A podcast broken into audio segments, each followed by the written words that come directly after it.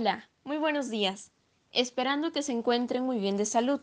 Bienvenidos a su programa Poder Joven Radio. Como siempre, les habla Karin Suma. Hoy día tenemos dos temas muy importantes a tratar. En primer lugar, regulamos nuestras emociones viviendo en cuarentena. ¿Qué son las emociones? Las emociones son estados afectivos que experimentamos y tenemos a lo largo de nuestra vida. Por ejemplo, la alegría, la tristeza, el miedo, el enojo, etc. Pero de ellas, ¿cuál o cuáles han afectado más a los adolescentes? Yo creo que la tristeza y el miedo, porque estas emociones pueden desencadenar en la depresión.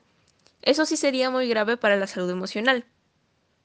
En lo personal, yo aún siendo un estudiante, a veces llego a estresarme demasiado, ya sea por problemas personales, o actividades escolares. He llegado hasta el punto de llorar y temblar un poco. Por eso mismo siempre trato de respirar, tranquilizarme y de esta manera evitar consecuencias peores. También he visto casos en los que personas cercanas a mí, eh, sean familiares, eh, han experimentado otro tipo de cosas, ya sea el pensar en el suicidio, y, eso, la verdad es que es, es horrible ver que una persona que tú quieres piense en esas cosas, por lo que la salud emocional es de gran importancia. Tal vez hay muchas personas que digan, em, pero simplemente tienes que no tomarle tanta importancia o em, la salud emocional no cuenta y eso. Entonces, esas personas son las que nos meten ideas en la cabeza de que la salud emocional no es importante y no es relevante en nuestra vida. Pero están muy equivocadas. La verdad es que la salud emocional es lo principal. Por lo que nosotros mismos tenemos que pensar un poco y cuidarnos.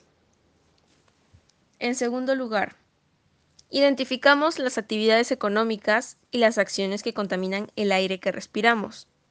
La contaminación del aire es la alteración de la calidad de este, eh, ya sea por gases, sustancias o agentes contaminantes tóxicos y nocivos, que pueden ser liberados por industrias, fábricas o por actividades humanas. La contaminación del aire es un tema más importante cada día, ya que se sabe que si seguimos contaminando tan efusivamente como hasta ahora, más adelante no habrá futuro para nosotros.